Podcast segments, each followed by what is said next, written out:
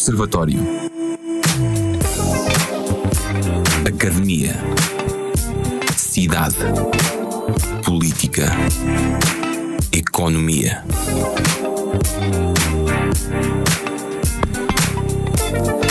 Toda a atualidade analisada ao telescópio na RUC.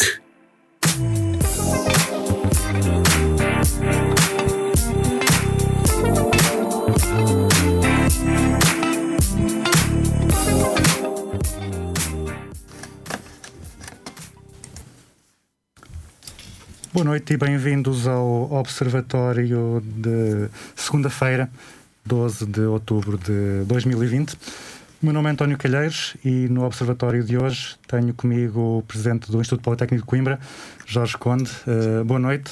Boa noite. Obrigado por, uh, por estar connosco. Uh, temos uma, uma, uma semana cheia de movimento, cheia de, de novidades no, no Politécnico uh, de Coimbra e se calhar vamos começar, uh, vamos começar por aí. Uh, na sexta-feira terminaram as candidaturas para a segunda fase do concurso nacional de acesso ao ensino superior. O Politécnico de Coimbra teve 644 novas vagas, divididas pelas seis unidades orgânicas. Uh, de acordo com a Direção-Geral do Ensino Superior, esta segunda fase inclui vagas libertadas por candidatos colocados, mas não matriculados na primeira fase e ainda um reforço adicional de vagas que revertem de vagas anteriormente fixadas para os concursos especiais. Uh, que balanço é que faz até agora da capacidade de atração de estudantes por parte das várias escolas do, do Politécnico e como é que avalia os impactos da Covid?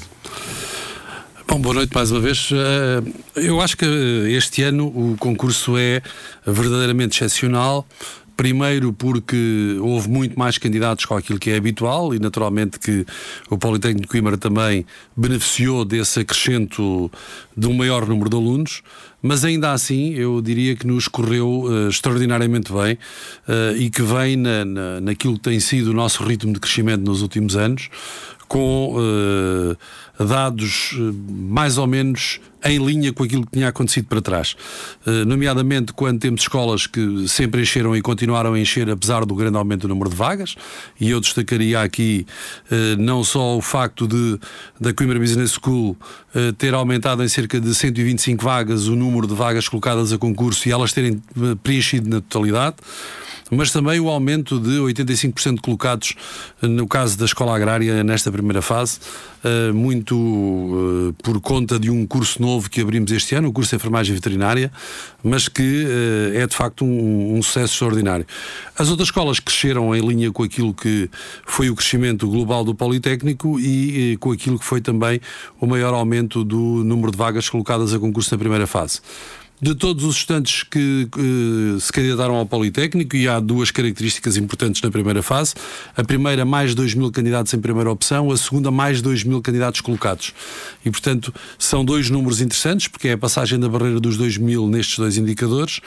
Desses matricularam-se cerca de 1.800 alunos, o que faz com que, eh, a juntar às 300 vagas que tinham sobrado na primeira fase, tínhamos cerca de 200 não matriculados e depois reforçámos a segunda fase com cerca de mais 100 vagas. E, portanto, na, na nesta segunda fase estamos com uh, eh, 640 vagas e, uh, enfim, estamos a contar de ficar com muito poucas para a terceira fase. Havia, havia muitos receios por causa da, da Covid, famílias com perda de rendimentos, uh, estudantes que poderiam ter medo de, de sair de casa e deslocar-se para o ensino superior. Uh, estes números não parecem indicar, uh, não parecem indicar nenhuma, nenhum tipo de redução de, do interesse no, no Politécnico, mas tem algum indicador sobre isso? Fizeram algum estudo? Conseguiram perceber um pouco se há, se há estudantes que até gostariam de vir, mas que por dificuldades económicas ou por receios uh, sanitários acabaram por não vir? Estamos a recolher esses dados agora na, na, enfim, na matrícula, a tentar perceber todos esses receios que naturalmente toda a gente tem uh, à volta da, da pandemia, mas. Uh, os, os, indicadores, digamos assim, não dizem isso. Ou seja, o que dizem é que, de facto, talvez até não, não só porque foi mais fácil chegar ao ensino superior este ano, ou seja, o, a forma como decorreram uh, os, os, exames de acesso uh, facilitou a entrada no ensino superior, mas também, muito provavelmente, porque há menor emprego para aqueles estudantes que terminavam o 12 ano e queriam, na realidade, ingressar no mercado de trabalho, as oportunidades são menores e, portanto, muito provavelmente por conta disso, uh, este ano tivemos este aumento de alunos daquilo que já nos apercebemos nestes uh, quatro dias úteis de aulas que levamos. Hoje é o quinto dia para algumas escolas, o primeiro para uma delas. Uh, daquilo que já nos apercebemos, de facto, há uma vontade dos alunos de cessarem e a grande maioria dos alunos já veio para Coimbra, mesmo sabendo que nesta primeira semana uma grande parte das aulas ainda seria online, uma vez que ainda estamos na fase de adaptação da maioria das escolas mas uh, a nossa convicção é de que a muito curto prazo nós vamos voltar a ter as escolas e a cidade com os nossos estudantes em pleno cá, atendendo a que uh, a maioria das aulas vão ser de facto presenciais, a não ser que aconteça alguma coisa de muito extraordinário que nos obrigue a ir interrompendo progressivamente uma outra turma, e isso vai acontecer seguramente, não, não, não temos a veleidade de acreditar que não vamos ter casos, enfim, todos, todos, todas as instituições vão ter casos e nós teremos com certeza também, mas estamos a fazer todos os possíveis para uh, confinar o menos possível daqui para a frente. Eh, isso que estava, que estava a dizer, portanto, já, já começaram as aulas em, na maior parte das escolas na, na semana passada, ainda apenas no formato online, só mais tarde é que haverá aulas presenciais. Uh, mas esta última semana foi a pior semana desde o início da, da epidemia em Portugal, com uma subida do, do número de casos. Uh, acabou de dizer que só iriam uh, acabar com as aulas presenciais se acontecesse alguma coisa de muito extraordinário. Uh, é, quais é que são os planos de contingência que estão a, que estão a trabalhar? Bom, aquilo que estamos a fazer neste momento é. Há um plano adaptado a cada uma das realidades das escolas. As escolas têm realidades diferentes em função da sua própria matriz de aulas. Enfim, uma matriz de turmas maiores ou menores, mais eh, laboratorial ou menos laboratorial. E há um plano de contingência uh, específico para cada uma das escolas. Aquilo que podemos adiantar é que logo que temos conhecimento de um caso. Vamos tentar circunscrever o grupo de contacto desse caso e tentar, eh, tanto quanto possível, fechar aquele núcleo. Se não for possível fechar ao grupo, naturalmente, se esse, esse caso que nos for dado a conhecer já tiver contactado com a turma, teremos que fechar a turma e teremos que passar essa turma durante o período de quarentena para online. Retomando o modelo presencial, logo que estejam ultrapassados os tempos normais de, de, de quarentena e de, de evicção de contacto mas uh, vamos viver um ano muito atípico, um ano neste sistema misto de, uh, por muito que tenhamos a vontade de ter os alunos connosco, vai acontecer que os alunos vão estar, naturalmente, às vezes uma turma, às vezes um grupo, um determinado período afastado, porque houve um caso nesse grupo ou nessa turma. Eh, na, na preparação para, para este ano letivo, Uh, e até conseguirem definir todos esses planos de contingência e as regras para o início, uh, quais é que foram as principais dificuldades? Foi, foi sei lá, interação com a, com a DGS? Foi termos tecnológicos? Foi o investimento? Quais é que foram o, os, os aspectos mais críticos para esse planeamento? Eu diria que foi mesmo chegarmos a um formato que fosse execuível, nomeadamente porque nós temos escolas, eh, enfim, para dar dois exemplos completamente opostos. Eh, a Escola Superior Agrária, com o número de alunos que tem e com a dimensão das turmas, começou-se a preparar para fazer 100% presencial e, portanto, tem um plano para fazer 100% presencial. Eh, a Escola Superior Agrária inaugurou este ano um, um, conjunto de salas de aulas novas e maiores que, que aquelas que normalmente teria, e, portanto, tem espaço suficiente para tentar o ensino 100% presencial e, portanto, tem um plano para isso.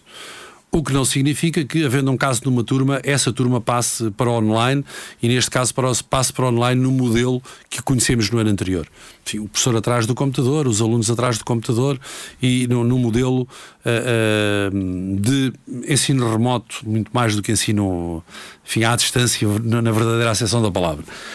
Se pensarmos, por exemplo, na, na, na, escola oposta, na maior escola do Politécnico, na Coimbra Business School, aquilo que foi feito foi equipar as salas com sistemas de vídeo no sentido que possa estar um grupo em sala e o, a restante turma a acompanhar à distância, num modelo de rotatividade, tanto quanto possível, para que todos os alunos tenham a oportunidade de passar em sala, mas também todos tenham algumas aulas em regime online. E, portanto, eh, vamos ter aqui uma, uma situação mista em que, se for preciso interromper o ensino presencial, ele será o grupo que esteve naquela semana ou naquele dia em contacto com o caso conhecido e não precisaremos de interromper eh, toda a turma, porque a maioria vai estar online, não é? Estamos a falar de turmas que, em alguns casos, ultrapassam os 100 alunos e onde não há sala que aguente o distanciamento para 100 alunos, portanto, a maioria dos alunos vai ficar online. E, portanto, esta terá sido a grande dificuldade do verão, foi perceber qual era a melhor metodologia a seguir, sabendo nós que alunos e professores uh, não estavam a suportar com ligeireza o ensino à distância e que era uh, desejável que voltassem ao contacto uh, presencial entre eles. agora vamos hoje começou já começaram já as negociações para o orçamento de Estado de 2021. a Sofia Relvão preparou uma peça com, uh, com informações da Lusa sobre isso e vamos agora então ouvir. Hoje, o secretário de Estado dos Assuntos Parlamentares apresentou alguns detalhes sobre as negociações com outros partidos relativamente à proposta do Orçamento de Estado para 2021. Duarte Cordeiro está disponível para continuar a negociar, mas afirmou que este é um orçamento que não faz sentido ser rejeitado. Nós entendemos que este orçamento responde àquilo que o país precisa, quer no combate à pandemia, quer na proteção das pessoas, quer no apoio à economia e ao emprego, eh, e acreditamos que é um orçamento que não faz sentido ser rejeitado no momento eh, que vivemos eh, e no momento em que os portugueses precisam deste tipo de entendimentos para ultrapassar as várias crises que enfrentamos. O governante assumiu esta posição em conferência de imprensa, horas depois da coordenadora do Bloco de Esquerda, Catarina Martins, em entrevista à Antena 1, ter afirmado que, com aquilo que se conhece da proposta orçamental do, do governo, o seu partido não está em condições de viabilizá-la quando for votada na Generalidade. Duarte Cordeiro falou também das prioridades desta força política.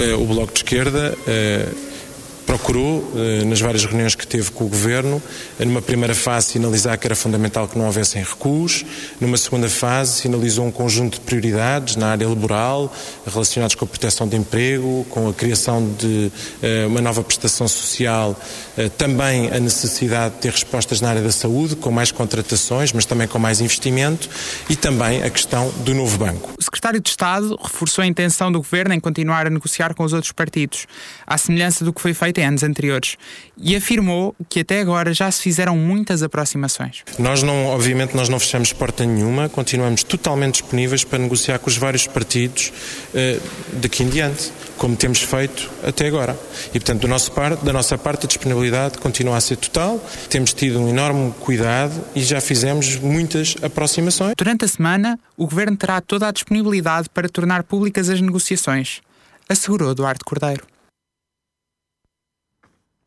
Eh, no ano passado, o, em resposta a uma das grandes dificuldades dos estudantes do ensino superior, que é além da uma das dificuldades para, para a frequência que é, que é o alojamento, o Governo anunciou que iria aumentar a, a oferta de camas.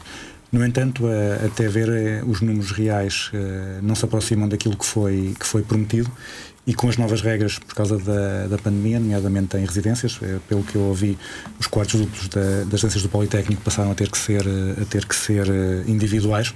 Portanto, isso ainda vai dificultar mais, uh, mais a situação.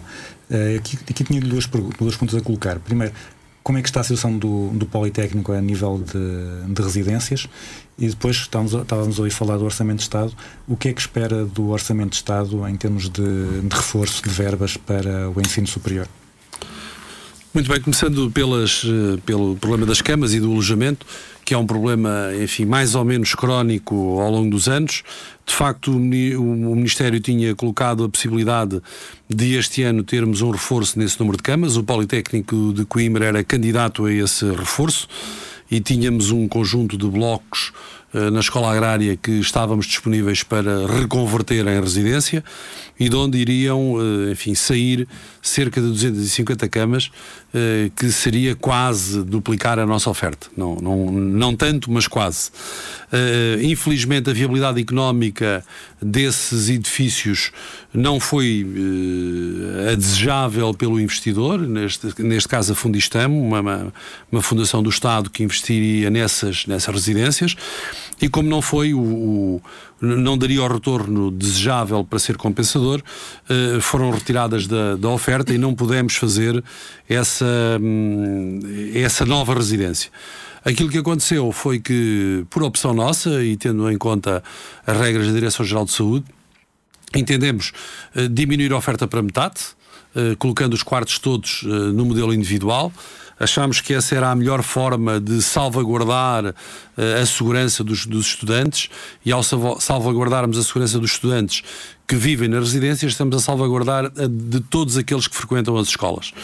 Docentes, não docentes, estudantes que frequentam as escolas e que correm menos riscos de ser contaminados por este grupo que está alojado uh, nas residências.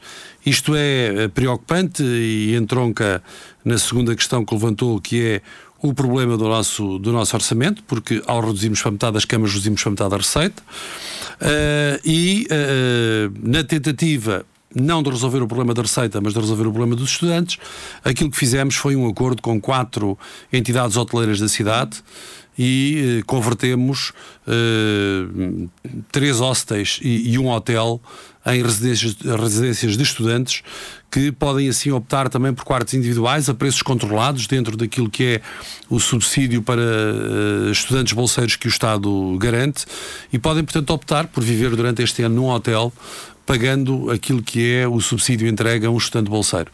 Uh, e conseguimos minimizar o problema dessa forma, aumentando até aquilo que, são, que é o número de camas habitual uh, do Politécnico. Portanto, temos um problema de receita no que diz respeito ao alojamento, não temos obrigatoriamente um problema do número de camas, uma vez que conseguimos ultrapassar com, com este formato esse problema, resolvendo o problema dos nossos estudantes e contribuindo de alguma forma também para a economia local, uma vez que os, os, os e os hotéis que entraram nesta parceria connosco também não tinham negócio para preencher nos moldes em que estão, uh, para que estão formatados. Pegando no assunto do orçamento, bom, nós, nós uh, temos feito alguns alertas à tutela das nossas preocupações com o orçamento, não só com a quebra de receita que estamos a ter fundamentalmente nas, nas residências e nas cantinas, eh, mas também com a, a probabilidade eh, elevada de vir a, a, a, acontecer que um grupo elevado de estudantes deixe de poder honrar os seus compromissos financeiros com a instituição eh, por entrarem em insuficiência económica. E, portanto, pode haver aqui um momento em que, enquanto resolvemos o problema da insuficiência económica por via das bolsas que o próprio Estado tem para dar ou por via do apoio de emergência que o Politécnico criou, enquanto estivermos neste impasse, temos aqui uma quebra de receita que pode ser determinante para as escolas uh, funcionarem normalmente. É um ano onde uh, a probabilidade de haver receita excedentária é nula. Uh, não estamos a contar de, com o orçamento deste ano, poder fazer grandes investimentos. Os investimentos que vamos fazer são todos com receita que foi ficando de anos anteriores, portanto, 2020 dificilmente deixará a receita e 2021 previsivelmente também não deixará. E, portanto, vamos ter aqui dois anos de interrupção no fluxo de investimentos do Politécnico, porque uh, o nosso orçamento próprio não crescerá. Relativamente ao Orçamento do Estado, nós temos alguma esperança que de vir a ser compensados por algumas destas percas e temos alguma esperança que o Estado crie mecanismos céleres de poder resolver esses problemas, reforçando os orçamentos das instituições e reforçando o nosso orçamento, de forma a que nós possamos uh, honrar, digamos assim, o nosso principal compromisso, que é o compromisso que temos com os estudantes de garantir uma formação de qualidade. Uh os estudantes, outra, outros estudantes que costumam também dar, dar vida cá a Coimbra e ao Politécnico são os estudantes Erasmus, estudantes internacionais, e também é, uma, é sempre uma, uma possibilidade interessante e enriquecedora para os nossos estudantes e para ir para o exterior. Um, este ano, uh, o que é que está previsto em termos de mobilidade Erasmus? Então, uh, que regras é que foram definidas? Os estudantes vão sair? Vamos receber estudantes uh, estrangeiros? que restrições é que existem? E qual é que é se não houver restrições, qual é que é o interesse dos estudantes? Bom, uh, na realidade nós não impusemos nenhuma uh, restrição objetiva. Aquilo que uh, acontece e aquilo que aconteceu foi que, na fase em que os estudantes se poderiam ter candidatado para sair ou para vir, o interesse foi muito baixo, atendendo a que uh, nessa altura ainda haveria alguma dificuldade em se viajar e, portanto, os estudantes uh, tiveram menos interesse em se candidatar a sair ou em se candidatar a vir para Coimbra e uh, nós não podemos garantir, quando fomos questionados sobre isso, não podemos garantir que o ensino ia ser presencial. E, portanto, tivemos que deixar esse ónus do lado do estudante, que é correr o risco de vir para Coimbra e de estar fechado num quarto a fazer ensino online, ou vice-versa. O nosso estudante sair e ficar fechado num quarto lá fora.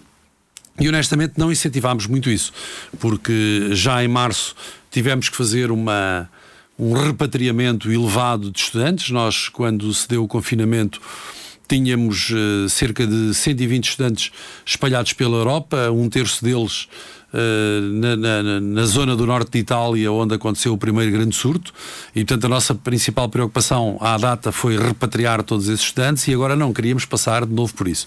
Ainda assim, alguns estudantes vão sair neste semestre para universidades europeias e temos uma dúzia de estudantes que vêm para Coimbra. Mas os números são 10% relativamente àquilo que costuma ser, ou talvez até um pouco menos. Surpresa para nós foi o movimento de estudantes internacionais, os estudantes que se matriculam pela via do estudante internacional, que eh, enfim, é uma via que começou a crescer há três anos no Politécnico. Nós, em 2016, matriculámos uh, eh, 16 estudantes internacionais, tínhamos matriculado no ano anterior 9. Isso vinha a crescer e o ano passado já matriculámos uh, cerca de 200 estudantes internacionais. Este ano, enfim, estamos com uma uma quebra para 120 estudantes, mas que nos parece francamente boa, porque estávamos a contar de uma quebra para zero e ela não aconteceu. E, portanto, enfim, perdemos na totalidade o mercado africano. Ah, há muito poucos estudantes africanos interessados em vir. Ah, enfim, não, não, não investigámos as razões mas para além do problema da pandemia, haverá com certeza aqui também um problema de alguma incerteza económica de poderem vir. O mercado brasileiro teve uma ligeira quebra e, portanto, é um bocadinho à conta do mercado brasileiro que vamos ter uh, alguns estudantes uh, internacionais matriculados no Politécnico. Uh, mudamos agora para, também para um tema que, que já vem de, de há muitos anos. Uh, que, que é praxe. O ministro Manuel Leitor manifestou-se contra as praxes há, há, algum tempo. Na semana passada, aqui também na, na RUC, o Presidente da Direção-Geral da Associação Académica de Coimbra, Daniel Zanha, disse que não achava que as praxes fizessem sentido este ano. E pelo que sabemos, também uh, em algumas escolas já as comissões de praxe cancelaram as praxes presenciais e o próprio Dux da, da Universidade de Coimbra da, também, também parece que está que está a cancelar. Será este, todos os anos temos discussões sobre a praxe? Será que é a pandemia que vai acabar com a praxe? Bom, eu não quero acreditar que a pandemia vá acabar com a praxe uh, definitivamente. Acho que se a praxe tiver que acabar, que seja por, uma, por um motivo pensado e por um motivo justificado. Agora, acho que este ano não deve, não pode haver praxe.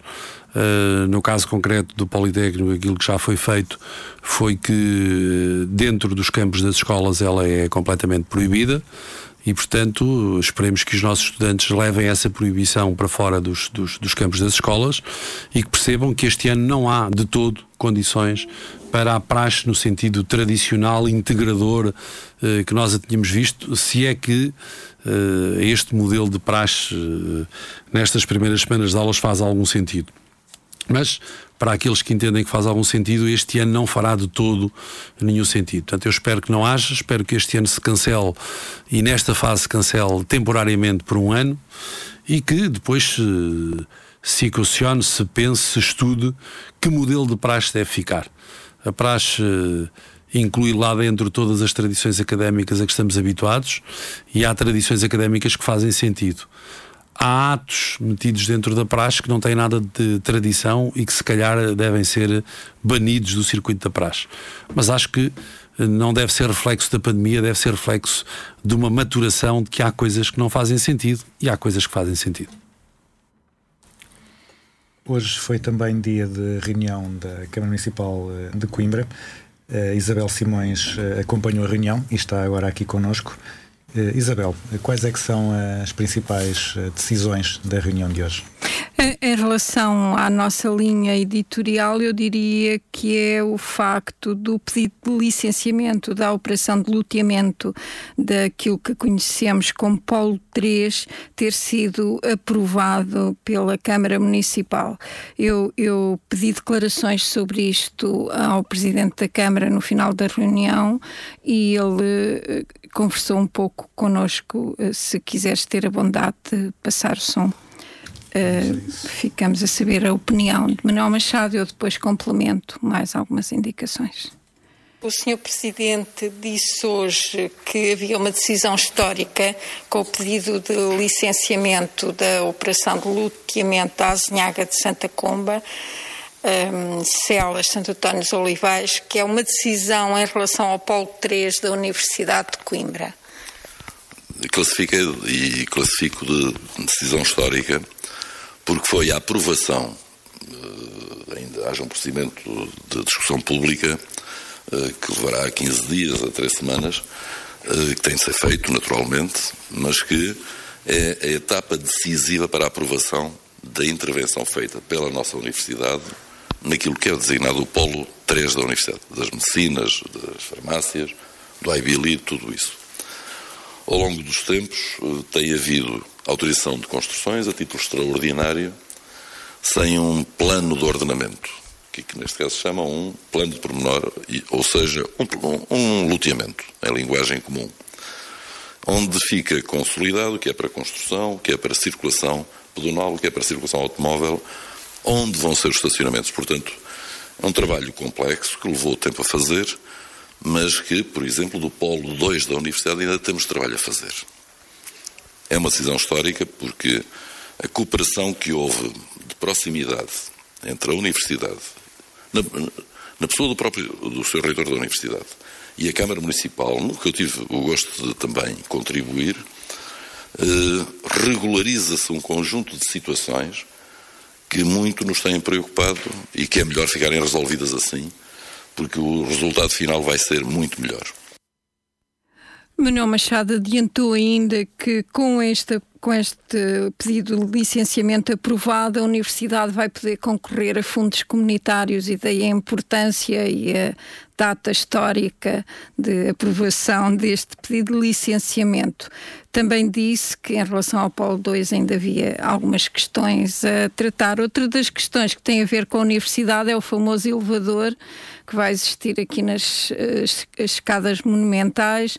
A oposição colocou algumas dúvidas, uma em relação a quem é que vai gerir o elevador. Nisso uh, temos sons de Manuel Machado, mas que só vamos passar amanhã Uh, o Presidente da Câmara disse que, em princípio, serão os serviços municipalizados de transportes urbanos de Coimbra que vão gerir o elevador. Uh, a oposição discorda, diz que quem devia gerir o elevador uh, devia ser o sistema de mobilidade do Metro Mondego. Houve também bastante discussão política em relação um, aos contratos interadministrativos de delegação de competências de várias freguesias, mas três delas ficaram de fora. Manuel Machado da Comunicação Social no final diria que está a negociar contrato a contrato, mas ele próprio tem dúvidas quanto ao futuro das delegações de competências porque está em discussão na Assembleia da República um, novamente a discussão das uh, uniões de freguesia. Como tu sabes, Coimbra tinha 30 e tal, passou para 18 e, portanto, diz ele que se, se a Assembleia da República decidir reformular todo este processo, as, a delegação de competências vem à estaca zero. Claro que há outros assuntos, mas em próximos blocos informativos vamos conversar sobre isso. Portanto, fiquem atentos que vamos ter mais informação sobre a reunião de Câmara uh, brevemente. Entretanto, uh, hoje começou a Feira de Emprego e Empreendedorismo uh, de Engenharia e a nossa colega Diana Rodrigues falou com os responsáveis. Começou hoje a Feira de Emprego e Empreendedorismo para a Engenharia. Em declarações à RUC, a secretária da direção do Núcleo de Estudantes de Engenharia Eletrotécnica e de Computadores, Ana Calhau, afirma que um dos objetivos do evento é aproximar os estudantes de futuros empregadores. Contudo, devido à situação pandémica atual, não foi possível concretizar parte do processo. Eh, serve para aproximar os estudantes ah, das empresas, serve para perderem aquele medo de vir falar pessoalmente com um representante de uma empresa e, portanto, a maior dificuldade foi ter que uh, abolir essa parte. Este ano não houve a presença das empresas que proporcionavam sessões de recrutamento para os estudantes de engenharia. Deste modo, a aposta da F3E foi na formação dos alunos a partir de workshops. Teriam mesmo uma feira de emprego com empresas e onde poderiam pôr em prática tudo o que aprenderam no primeiro e até uh, poderiam ter a oportunidade de participar em sessões de recrutamento onde seriam uh, entrevistados pelas empresas.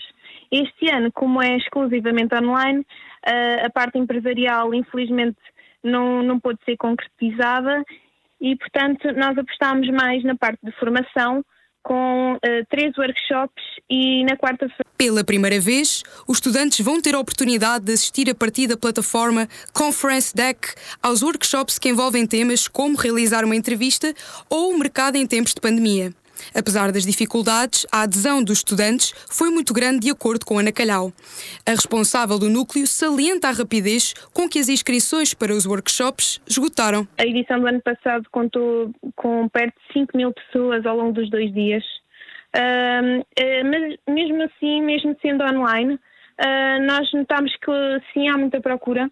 Os workshops uh, tiveram duas fases de inscrição e a primeira esgotou em cerca de 10, 15 minutos e a segunda uh, esgotou em 4 minutos.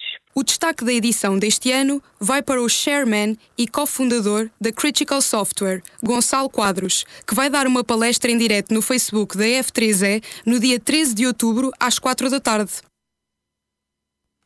E temos então uma, uma feira de emprego online um, não sei, no, no, Politécnico, o que é que está previsto? Uh, há várias escolas que costumam fazer uh, feiras semelhantes para aproximar os seus estudantes do, do, mundo empresarial. O que é que está previsto para este ano? Quais é que são as opções que estão em cima da mesa? Uh, eu diria que ainda não está previsto nada, não é? Nós estamos a gerir o dia, estamos a gerir o dia a dia, aquilo que vai acontecer a intervalos de 15 dias, um mês, e portanto não está previsto nada. Foram canceladas várias feiras. Aliás, na semana em que o país entrou em confinamento, Uh, o primeiro evento que foi cancelado foi exatamente a, a Feira de Empregabilidade da, da, da Coimbra Business School, SCAC, uh, e depois disso já foram canceladas todas as outras uh, atividades de, de, de, empreendedorismo das diversas escolas e, portanto, não fizemos nada de, durante o ano letivo passado. E, e eu acredito que este ano, pelo menos durante este primeiro semestre, não vamos sequer pensar em planear nada porque não há condições para planearmos eventos presenciais com muita gente e há eventos que não fazem sentido serem planeados uh, no online.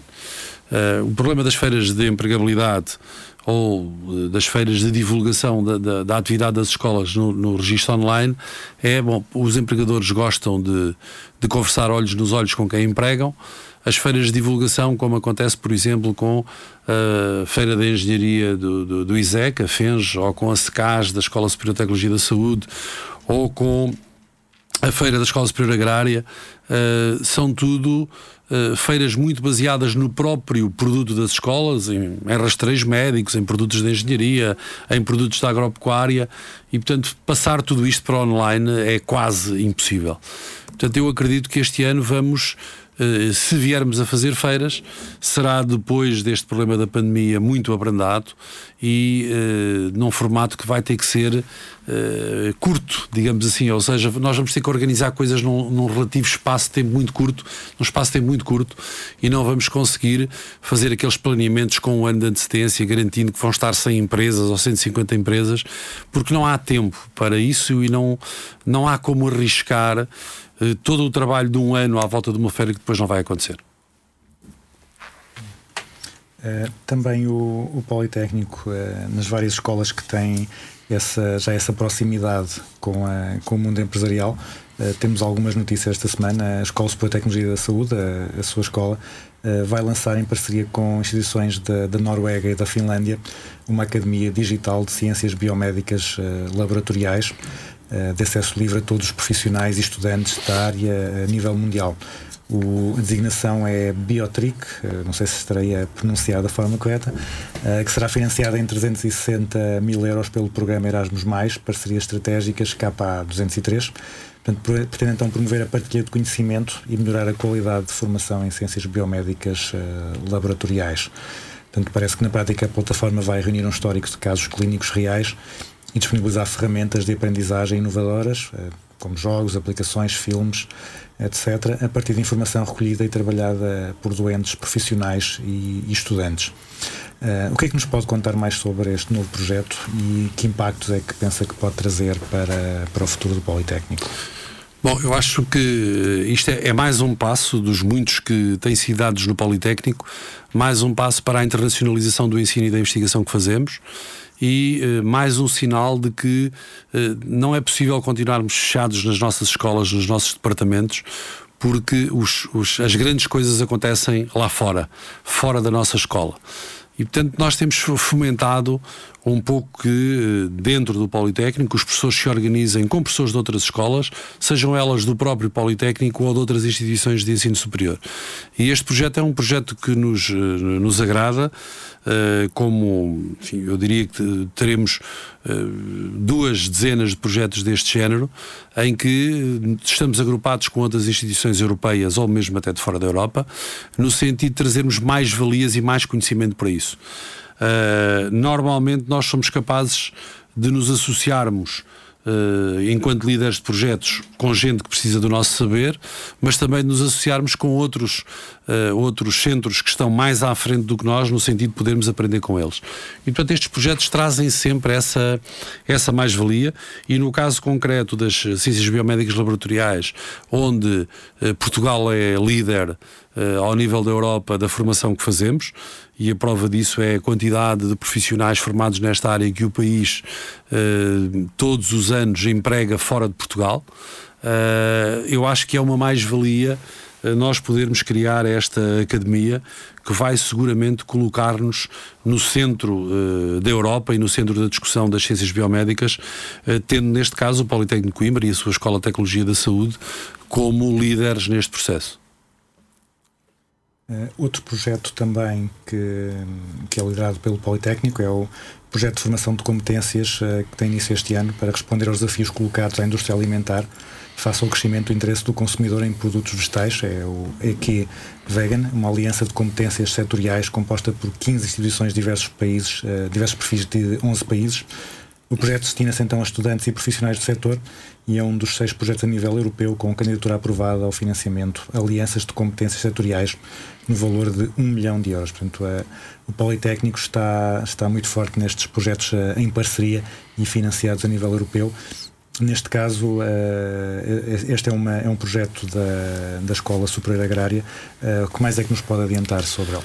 É mais, mais um destes projetos. Nós temos, temos explorado, eu diria bem, Uh, e acredito que vamos, vamos começar a explorar muito bem estas linhas de financiamento que vêm da agência Erasmus e que nos permitem fazer parcerias pela Europa, em alguns casos associando a Europa com outros países de fora da Europa. Uh, porque enfim, hoje o Erasmus já permite levar o saber ou ir buscar o saber fora da Europa e alguns destes projetos têm a ver um pouco com isso, com a nossa capacidade de capitalizar uh, os melhores à volta de um projeto.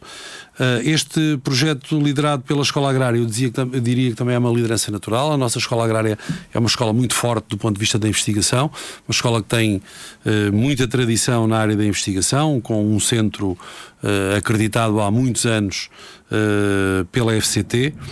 E este projeto vem demonstrar que essa liderança é efetiva no, neste universo de instituições de ensino superior. A Escola Agrária liderar este projeto é um projeto muito interessante. Depois, o, o, o móvel do projeto, a alimentação vegan, uh, que é uma coisa que está cada vez mais, uh, mais na moda e mais na ordem do dia, uh, e onde há um uma panóplia de dúvidas para esclarecer. Eu diria que fazer um, um projeto de investigação à volta desta alimentação e dos benefícios ou malefícios desta investigação é uma coisa que interessa seguramente a uma escola uh, que é muito forte na área da, da, da, alimentação e da tecnologia alimentar.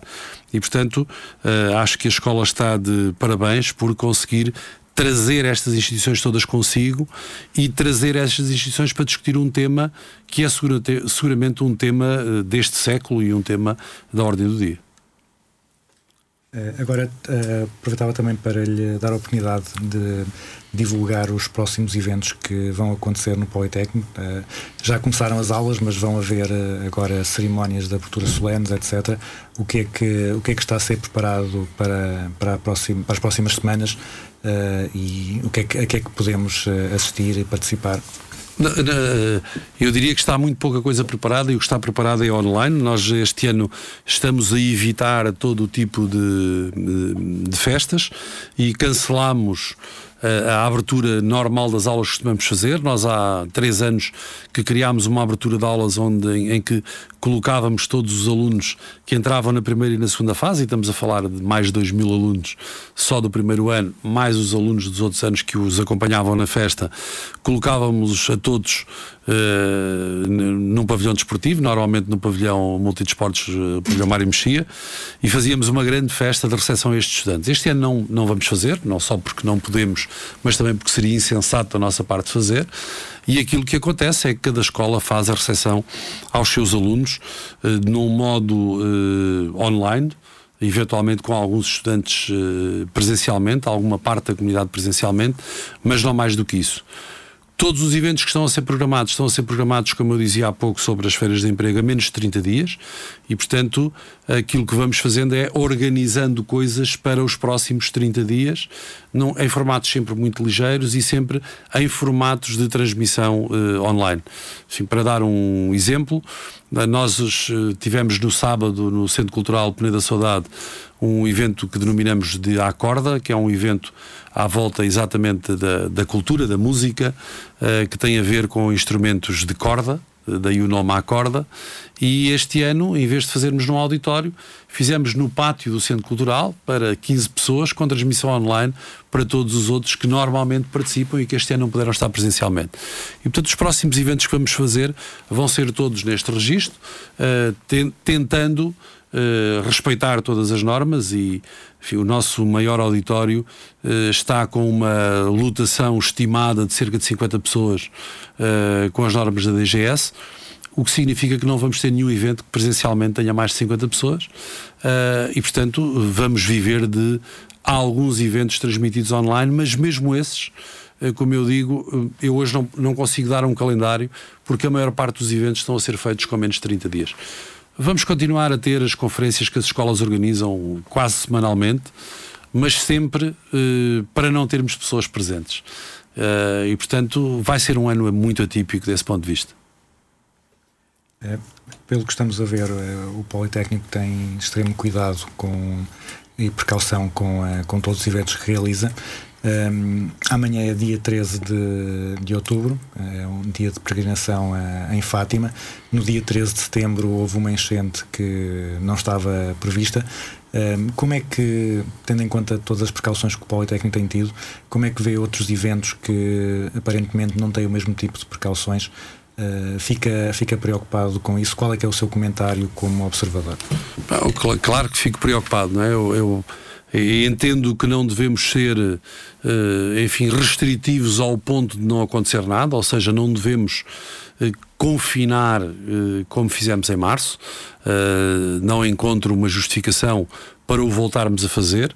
Há alguns eventos que, foram confinados nessa altura e que continuam confinados. Poderíamos dar aqui o exemplo concretamente do futebol, onde tem havido alguma alguma celeuma à volta do facto de não haver espectadores, embora na última semana já tínhamos visto algumas experiências com um baixo número de espectadores. Eu acho que vale a pena fazer estas experiências no sentido de perceber se o público que frequenta determinados eventos é suficientemente responsável para manter essa frequência. Se não for, estamos sempre a tempo de voltar para trás. Portanto, não de estabelecer uma regra que vai ficar, mas de uma regra de experiência. Ok, vamos meter 2.500 pessoas no estádio, correu bem, se calhar podemos pôr 3 mil. Estamos a falar de estádios com lotações acima dos 30 mil, podemos pôr 3 mil, podemos pôr 5 mil, mas tentando perceber se esse público se sabe comportar uh, neste ambiente. É um bocadinho aquilo que teve que acontecer com a peregrinação do 13 de setembro e do 13 de outubro. A 13 de setembro uh, as pessoas exageraram na presença e temos visto nas notícias hoje e ontem que o próprio santuário teve que criar um conjunto de regras uh, que faz com que as pessoas, não tendo elas próprias uma autodisciplina, tenham que ser limitadas na sua ação e na sua liberdade de presença. E portanto eu acho que é isto que tem que acontecer. Nós não podemos ter toda a liberdade do mundo perante a pandemia, temos que ter o máximo possível de liberdade desde que nos saibamos comportar uh, nesse formato. Uh, e, enfim, já de agora, dizer também que, a propósito das, das, das, das presenças em eventos ou das presenças na rua, se quisermos, uh, nós somos uma cidade com muitos estudantes e, somos sempre, estamos sempre muito preocupados uh, que as ruas estejam cheias. eu acho que a estratégia que a Câmara Municipal seguiu, e há pouco falávamos de algumas estratégias da Câmara Municipal, seguiu ter as esplanadas abertas no espaço mais alargado possível, é uma boa estratégia. Porque nas esplanadas nós vimos o que está a acontecer. Se as fecharmos, isto vai acontecer dentro de portas e vai ser muito mais complicado dentro de portas, porque eh, nós sabemos que a, a percentagem de contágio dentro de portas é quase 8 mil vezes superiores ao fora de portas. E, portanto, uh, vale a pena apostar em estratégias que não sejam de confinamento, mas que sejam de alguma liberdade e de alguma responsabilidade uh, para as pessoas. Agora que está a falar de, de saber comportar, uh, não resista a uma provocação. Uh, o presidente dos Estados Unidos, Donald Trump, não parece ser nem, nem que saiba comportar ou que se queira comportar a nível da, da Covid, continua a ter comportamentos de risco e continua a, a desconsiderar uh, todos os, uh, os conselhos uh, dos cientistas e, do, e, dos responsáveis médicos. Ehm, como, é que, como é que vê o impacto que isto pode ter no futuro acerca da, da, credibilidade dos cientistas e da forma como as pessoas respeitam ou não as opiniões do, dos peritos, dado que um dos homens mais, mais poderosos do mundo faz gala de, de não respeitar essas opiniões? Bom, eu, eu, eu, diria que temos que associar aqui a, a vertente científica com a vertente política e eh, dizer que eh, vamos ver como é que o próprio eh, povo norte-americano se vai comportar eh, enfim, no próximo eh, dia 3 perante este comportamento do seu líder. Uh, mas que é de facto um comportamento uh, perigoso e um, um, exemplo perigoso para o mundo e para, e para o povo que é liderado por, por eh, este indivíduo é porque ele próprio é vítima, supostamente, do seu comportamento. Uh, e, portanto, parece-nos um bocadinho desajustado que um indivíduo com o poder que tem este, este homem seja capaz de assumir que está contaminado, mas que não vai deixar de fazer eh, comícios de campanha e que vai continuar a aparecer em público. Isto é, é, é de facto. Uh, estranho e perigoso. Eu quero acreditar que a ciência vai vencer. Uh, quem, quem como, como eu, tem praticado a ciência e tem feito uh, alguma investigação por alguns processos ligados à área da saúde, não pode crer que uh, a saúde ou a ciência se façam por decreto. Uh, o próprio Donald Trump disse que dia 1 de novembro tem uma vacina. Será seguramente uma vacina por decreto, porque ainda não ouvimos nenhum cientista confirmar que haverá uma, uma vacina dia 1 de novembro. E, portanto, eu espero que a ciência vença e que o bom senso vença e que eh, Donald Trump seja capaz de eh, perceber. Eh, eu quero acreditar que estas, esta forma como se comporta em público não é exatamente a forma ou, ou não diz exatamente aquilo em que acredita, está apenas a fazer política. Eh, eu quero acreditar que ele próprio cairá na real e vai perceber que a ciência tem razão. E assim chegamos, estamos a chegar ao fim do, do nosso observatório de hoje. Uh, durante a última hora estiveram na companhia de António Calheiros, com um comentário à atualidade pelo Presidente do Instituto Politécnico de Coimbra, Jorge Conde. Colaboraram com o programa de hoje Caroline Ramos, Diana Rodrigues, Marta Rebelo e Sofia Relvão. Uh, fizeram a técnica o Miguel Santos e a Beatriz Henriques. A informação regressa à antena da RUC amanhã às 10 da manhã. Continue a nossa companhia e tenham muito cuidado, protejam-se que anda aí um vírus à solta.